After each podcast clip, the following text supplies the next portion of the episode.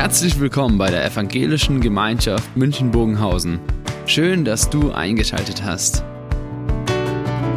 Unser tiefes Anliegen ist, dass die folgende Predigt dich in deiner Situation anspricht, dir eine neue Blickrichtung aus der Bibel schenkt und dass du Gott ganz persönlich begegnest.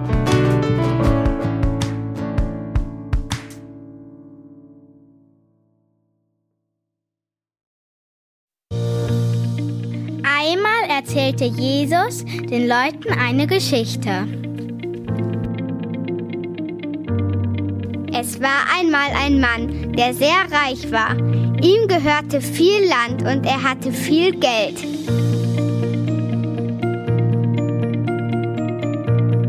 Eines Tages wollte er für lange Zeit verreisen. Da rief er seine Diener zusammen und sagte, ich bin jetzt für eine Weile weg.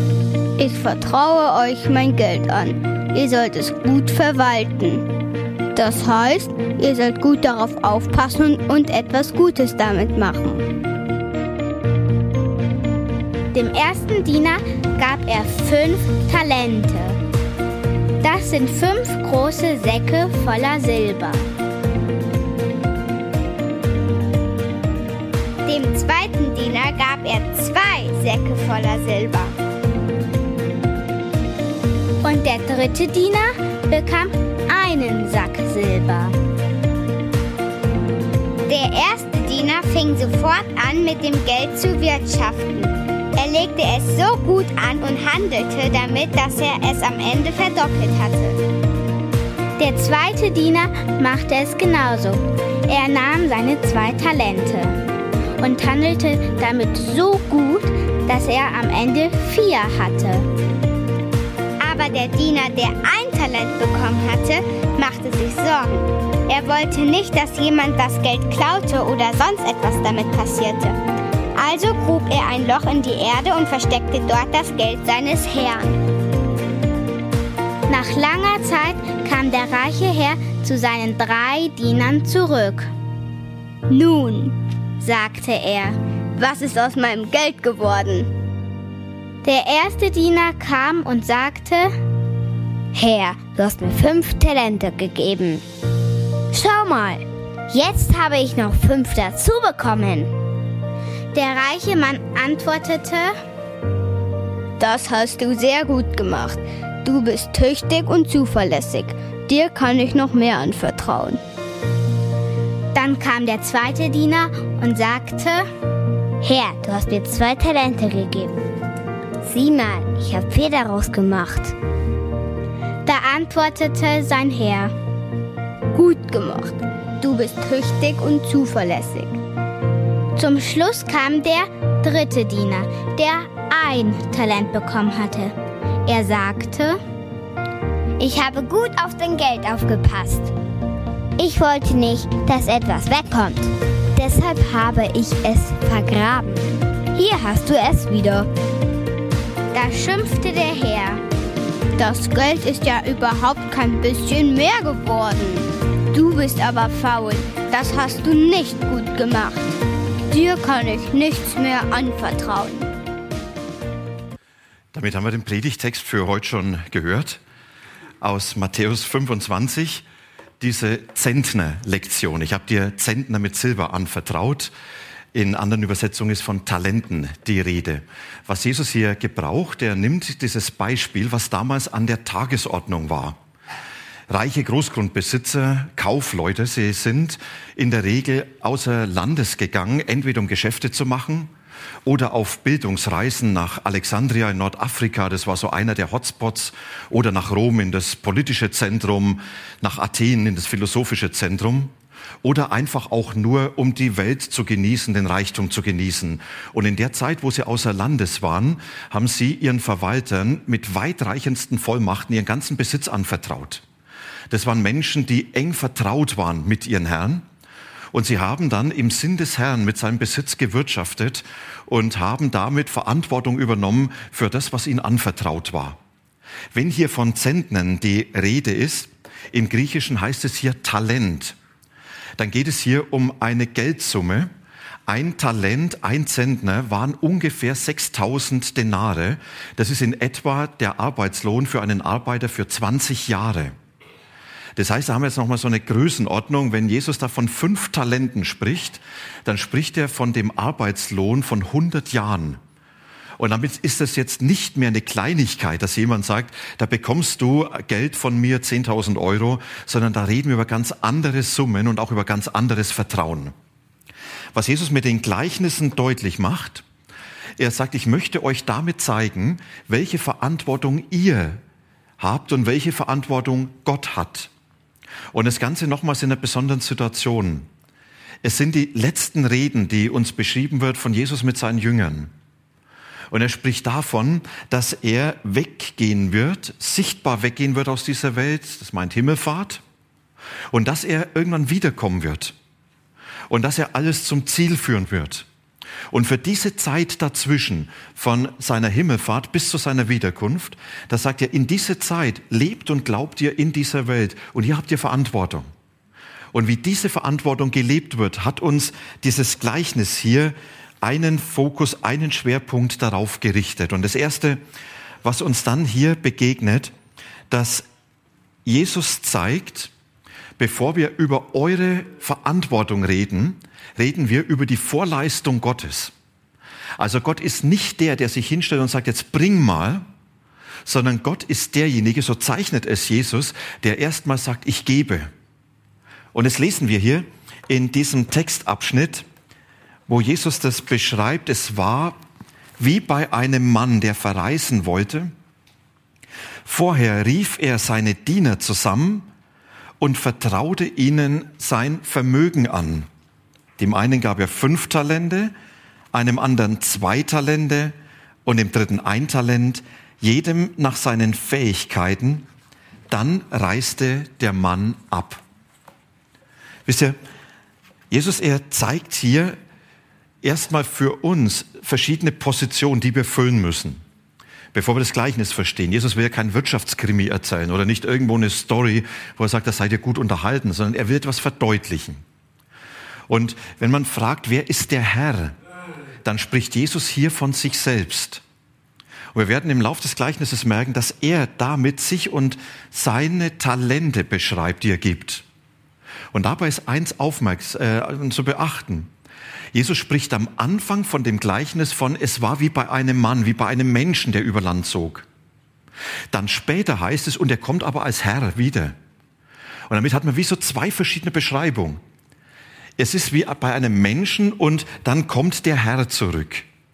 Und man hat den Eindruck, dass Jesus in dieses Gleichnis hineinlegt, der menschgewordene Gott, der aber als dieser Herrscher über Himmel und Erde sichtbar zurückkommt. Und er sagt, und das ist jetzt so, was am Anfang steht, und dann sind die Knechte. Er spricht von seinen Nachfolgern, von denen, die zu ihm gehören. Also Menschen, die bewusst eine Entscheidung getroffen haben. Jesus, wir wollen unser Leben mit dir leben, mit deiner Herrschaft. Du sollst über uns verfügen dürfen. Wir wollen so leben, wie du es möchtest. Also da hat es eine Entscheidung vorher gegeben. Und dann spricht er von den Talenten. Und jetzt wird spannend. Was sind denn die Talente? In unserem umgangssprachlichen Bereich ist es klar. Da sagt man, jemand hat ziemlich Talent für Musik. Oder der ist bei Musik ziemlich talentfrei. Und dann weiß man sofort, ja, bei dem einen darf ich was erwarten und bei dem anderen höre ich lieber nicht zu. Ja, da spricht man von Talenten, von Begabung. Und damit ist klar, wenn Jesus uns Talente anvertraut, ist von diesem Verständnis her deutlich, ja, da geht es doch um Begabungen. Und ich glaube, damit kommen wir auf eine ganz schwierige Situation. Denn am Ende entscheidet der Umgang mit den Talenten, dass der Herr sagt, komm in meine Ewigkeit oder du kannst nicht kommen. Wenn ich das jetzt mal fortsetzen würde, dann würde das heißen, so wie ich meine Begabung gelebt habe, entscheidet, ich sage es mal ein bisschen einfach, ob ich in den Himmel komme oder nicht. Und das würde ziemlich den ganzen Grundlinien der Bibel ent, äh, ent widersprechen. Außerdem macht es auch keinen Sinn, dass am Ende der kommt und sagt, Herr, du hast mir fünf Gaben gegeben und jetzt hast du zehn Gaben. Es ist auch nicht der Auftrag von Jesus. Dass ich sage, da ist ein Auftrag, da ist vieles offen. Und Jesus sagt jetzt, kümmert euch, du hast einen großen Auftrag, du hast einen halbgroßen und du hast einen kleinen Auftrag. Weil es macht ja keinen Sinn, wenn ich am Ende komme und sage, Herr, ich habe was gearbeitet, aber der Auftrag und das, was offen ist, ist größer geblieben. Und damit, glaube ich, müssen wir versuchen, nochmal Talent neu zu definieren. Und das, was uns hier in diesem Text begegnet, es wird beschrieben, es ist sein Vermögen, also es ist sein Eigentum, es bleibt ihm. Und das, was beschrieben wird, ist, dass wenn er dann diesen einen sagt, hättest du es wenigstens zu den Wechslern gebracht, dann hättest Zinsen gebracht. Das heißt, das, wovon Jesus spricht, hat eine Kraft in sich, dass es selber wirksam ist. Und das dritte heißt, am Ende, es wird bleiben bis in die Ewigkeit. Es wird in der Ewigkeit Gottes auch noch zu finden sein. Und wenn ich diese Position zusammennehme, ich glaube, dass Jesus hier von nicht weniger spricht als von seiner Herrschaft und von seiner Gegenwart, die er in das Leben eines Menschen hineingibt. Und sagt, er nimmt von den Seinen, er gibt seine Herrschaft und seine Gegenwart und er gibt die in das Leben von Menschen hinein. Er vertraut seine Herrschaft den Menschen an. Und da wird es jetzt nochmal spannend. Einem jeden nach seinen Fähigkeiten. Gibt es also viel Herrschaft Jesus und wenig Herrschaft Jesus und so ein gutes Mittelmaß? Absolut nein.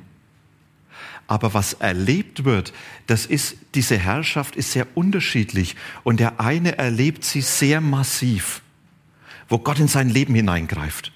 Und wo er merkt, da ist etwas von dieser Realität Gottes, die mein Leben so dermaßen auf den Kopf stellt, dass hier diese Größe der Herrschaft Gottes für mich so überwältigend ist.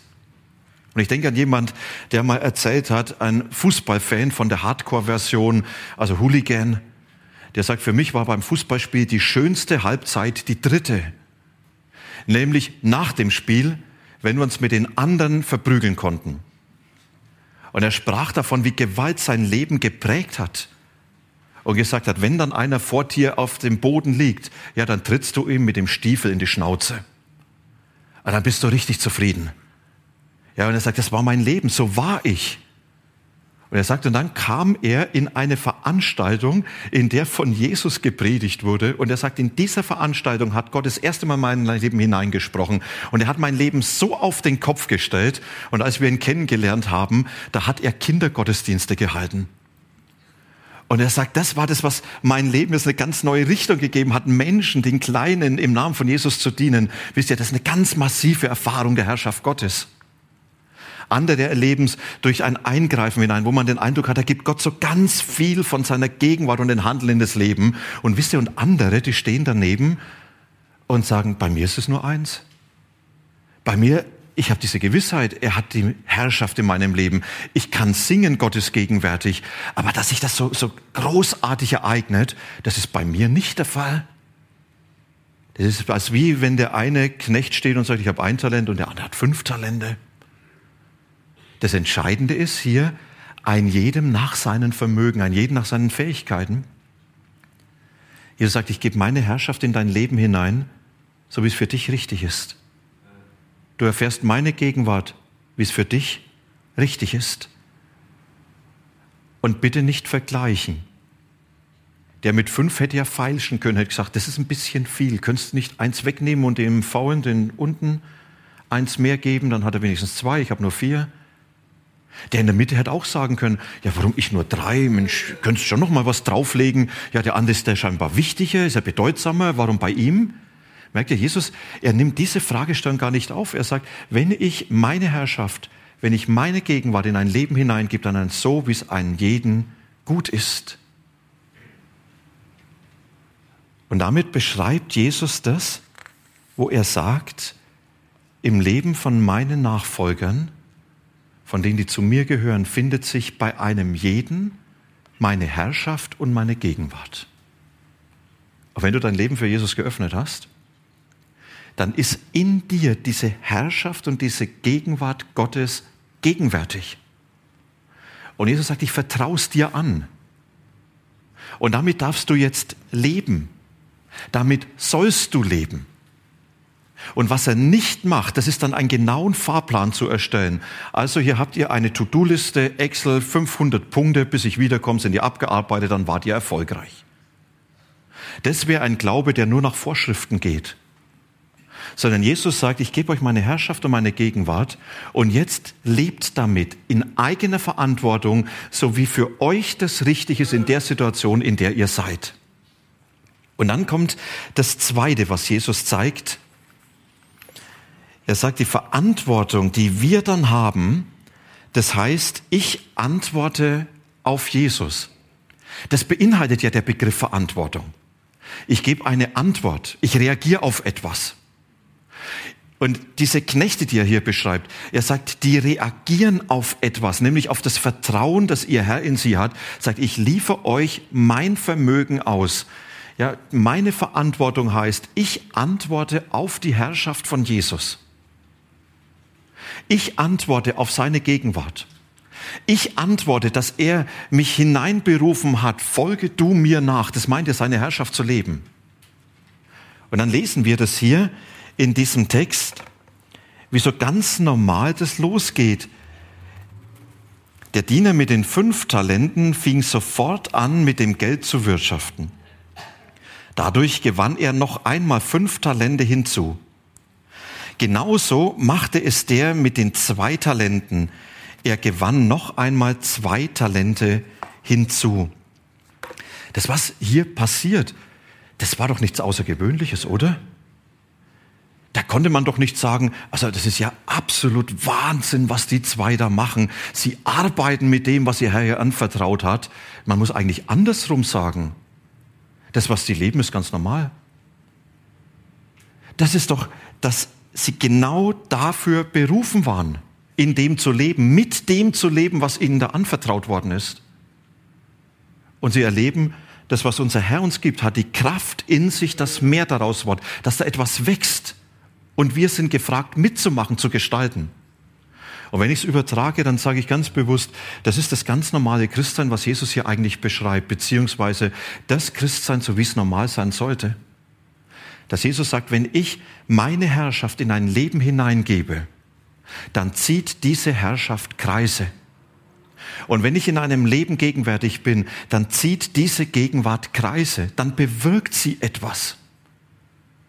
Dann wird in dem Leben etwas davon geprägt, dass Jesus Herr ist. Und wie das aussieht, nochmal keine Excel-Liste, sondern bei jedem anders und jeder anders. Und der eine merkt, dadurch, dass ich Christ werde und Christ geworden bin, hat etwas begonnen, sich in meinem Charakter zu verändern. Paulus beschreibt es als die Früchte, die der Heilige Geist hervorruft. Auf einmal entdeckt jemand, durch diesen Einfluss von Jesus in mein Leben bin ich barmherziger geworden mit Menschen, über die ich sehr hartherzig geurteilt habe. Und ich bin geduldiger geworden. Ich kann eher unter Lasten bleiben, weil ich Gott vertraue.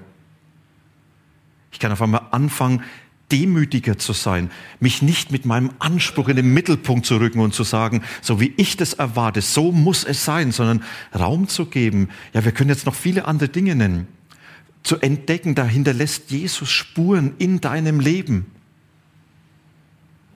Oder zu entdecken, dort wo Jesus für mich Herr ist, da haben sich die Prioritäten in meinem Leben anders aufgestellt auf einmal nicht die Frage zu stellen, ja, wie gestalte ich am besten mein Leben nach meinen Vorstellungen, sondern zu fragen, Herr, was möchtest du eigentlich von meinem Leben? Wie kann ich dir mit meinen Begabungen dienen? Wie kann ich für dich da sein? Wie, wie kann ich einen Platz in dieser Welt einnehmen, dass du darin zum Tragen kommst? Andere erleben das an der anderen Stelle, wo sie auf einmal merken, in mir wächst Gottvertrauen. Ich lerne Gott immer mehr auch zu vertrauen das, so wie wir es vorhin hier gehört haben, ja, wenn die Hände leer sind, ich sage, ich vertraue darauf, dass du am Ende doch noch Körper hast, in denen wir staunen können. Mensch, es hat gereicht, du hast uns beschenkt. Und andere leben es bei Beziehungen. Ich, wisse, ich könnte jetzt viele Punkte nennen. Das, was alles gleich ist, dass Jesus in diesem Gleichnis sagt, da wo ich in einem Leben gegenwärtig bin, da hat es Auswirkungen. Und das hat Auswirkungen, weil dadurch etwas bewegt wird. Das soll so diese ganze Normalität sein. Anders die Nummer drei, bei dem das auf einmal so heißt, Aber der Diener mit dem einen Talent ging weg und er grub ein Loch in die Erde. Dort versteckte er das Geld seines Herrn. In Klammer, das war damals die sicherste Aufbewahrungsmethode. Das war aber auch für die Herrschaft von Jesus die unangemessenste.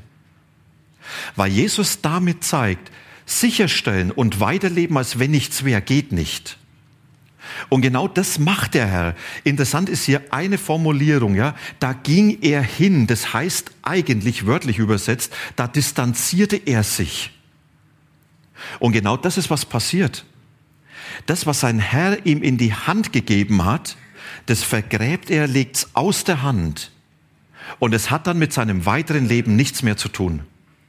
Er lebt so und handelt so, als wenn das nicht existent ist. Das beeinflusst sein Handeln in keiner Weise. Das hat keine Bedeutung für seine Lebensgestaltung und für das, was in seinem Leben jetzt passiert. Er sagt, da ist etwas gewesen, das habe ich aus der Hand gelegt. Und ab jetzt lebe ich so weiter, als wenn nichts gewesen wäre. Ich glaube, das, was Jesus hier zeigt, ist relativ einfach zu verstehen. Er sagt, es kommt nicht darauf an, dass einer in Berührung mit Jesus gekommen ist und dann irgendwann sich distanziert und sagt, ich lebe so weiter, als wenn es keine Bedeutung für mein Leben hat. Ich gebe das aus der Hand und ich möchte einfach so leben, wie ich mir das vorstelle, die Herrschaft von Jesus erreicht eigentlich meinen Alltag nicht mehr. Seine Gegenwart prägt mein Leben nicht mehr. Da ist irgendwo was im Kopf passiert, ich weiß noch was, aber davon habe ich eigentlich nichts mehr.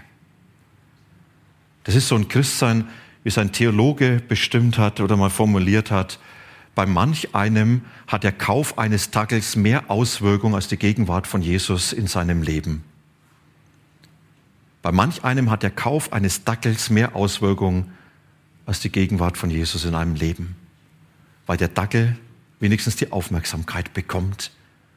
Hier einer, bei dem der Dackel vielleicht mehr Aufmerksamkeit bekommen hat. Und das, was Jesus dann zeigt, am Ende geht es um Verantwortung. Und jetzt Verantwortung, vorher hat es geheißen, ich antworte auf Jesus.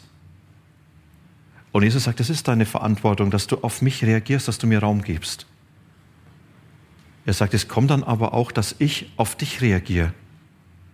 Und dann spricht Jesus, da kommt der Herr. Da spricht er von seinem Wiederkommen in die Welt.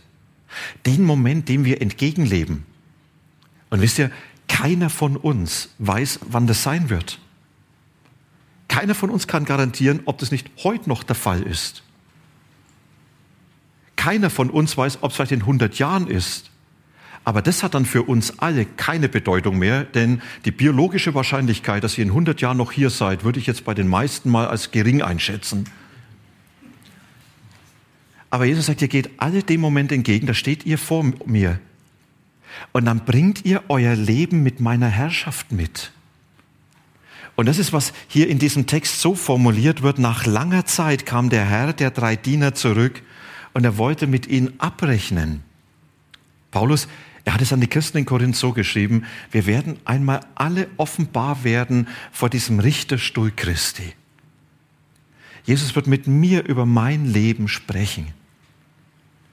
Und dann bringe ich mein ganzes Leben mit. Alles, was dieses Leben beinhaltet hat.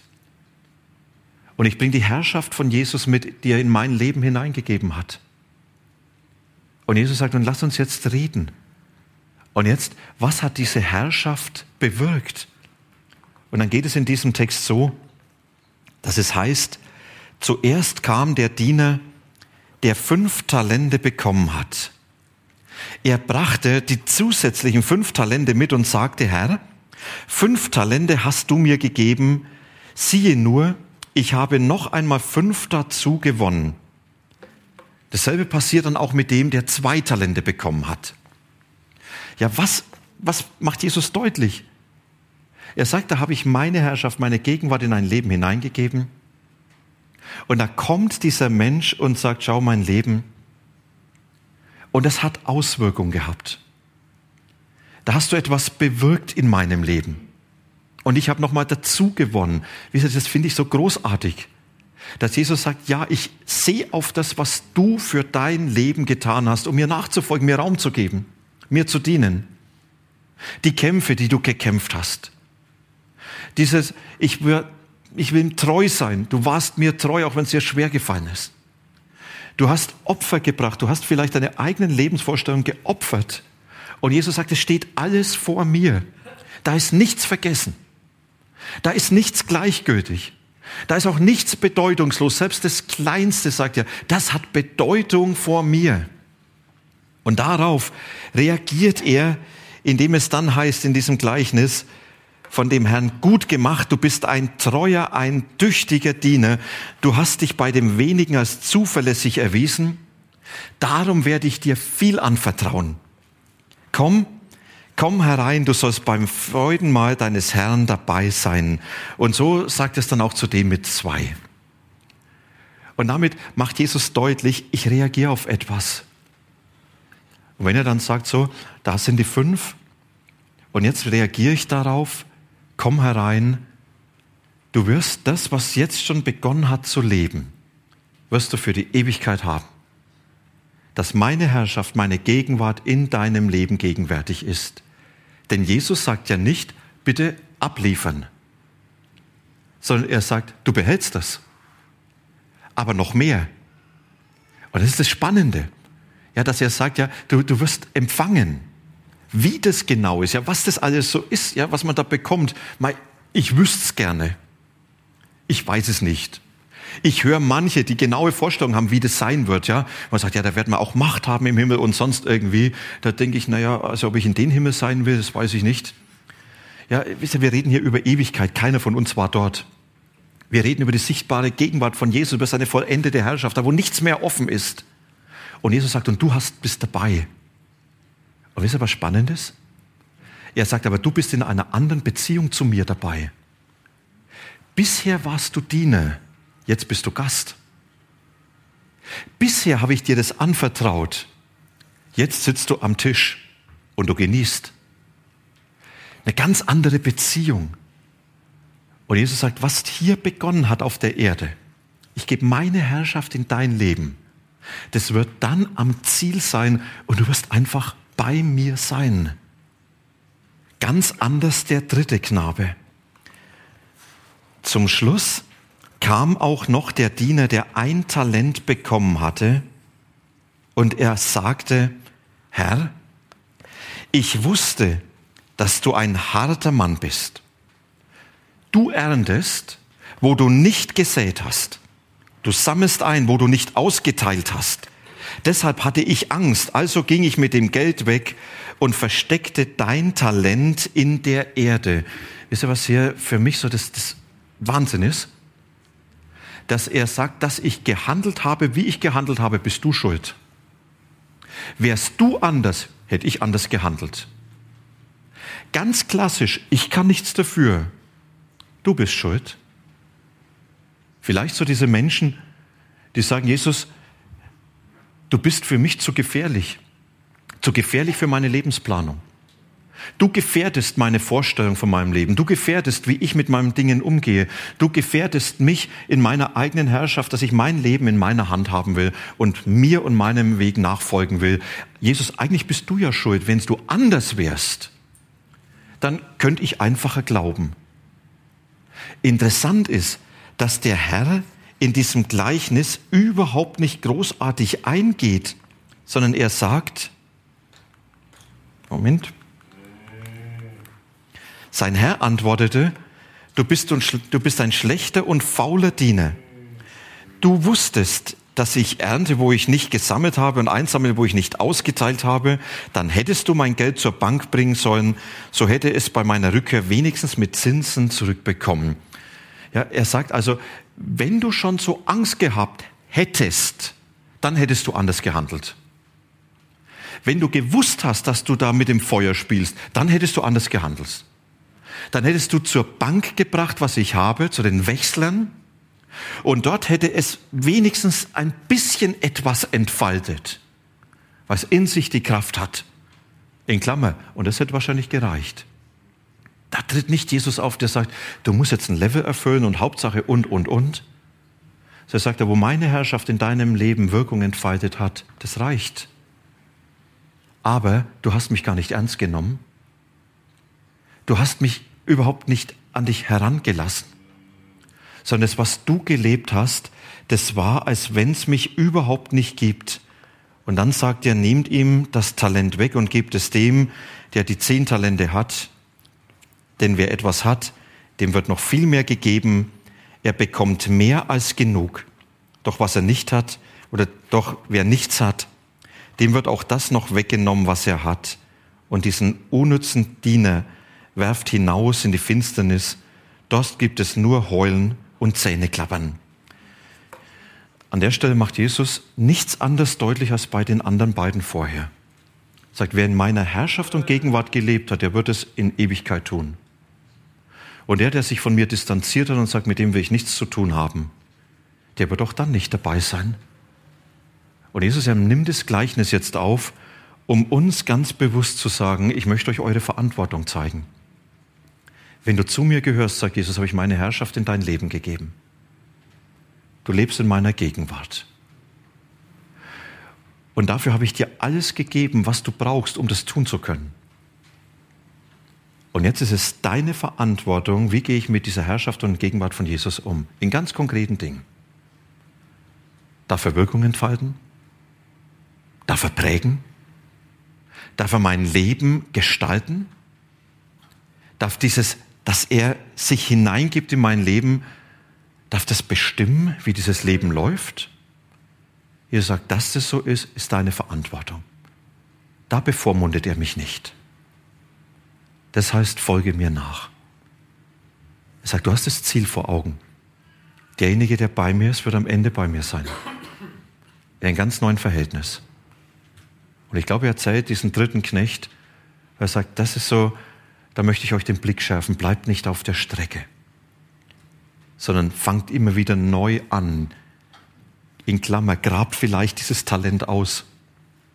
Dort, wo die Herrschaft Gottes verschüttet gegangen ist, holt sie wieder zum Vorschein.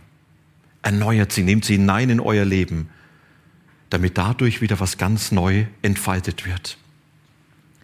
Ich habe gedacht, es ist schön, dass wir es gleich Abendmahl feiern können weil Abendmahl ist jetzt diese Einladung, wo Jesus sich uns anbietet und wo er sagt, ich gebe mich in dein Leben hinein. Ich möchte meine Herrschaft, meine Gegenwart in dein Leben hineinsprechen. Ich bin da. Und du darfst mir nachfolgen. Und es soll Wirkung entfalten, dass ich da bin. Und im Abendmahl darf ich es nehmen und sagen, Jesus, da wo Dinge sind, wo ich vielleicht etwas vergraben habe von deiner Herrschaft, ich möchte es hervorholen, ja, nimm das weg, was auf Distanz mich hält, was mich von dir trennt, wo ich schuldig geworden bin. Fang du neu an. Ich möchte ganz neu dir nachfolgen. Und dazu brauche ich, dass du in mir gegenwärtig bist. Deshalb nehme ich dich hinein in mein Leben symbolisch, indem ich esse und trinke, bewusst habe, da ist Jesus gegenwärtig und ich will einfach dir nachfolgen und deiner Kraft Wirkung entfalten. Das ist dieses spannende Gleichnis, was Jesus erzählt.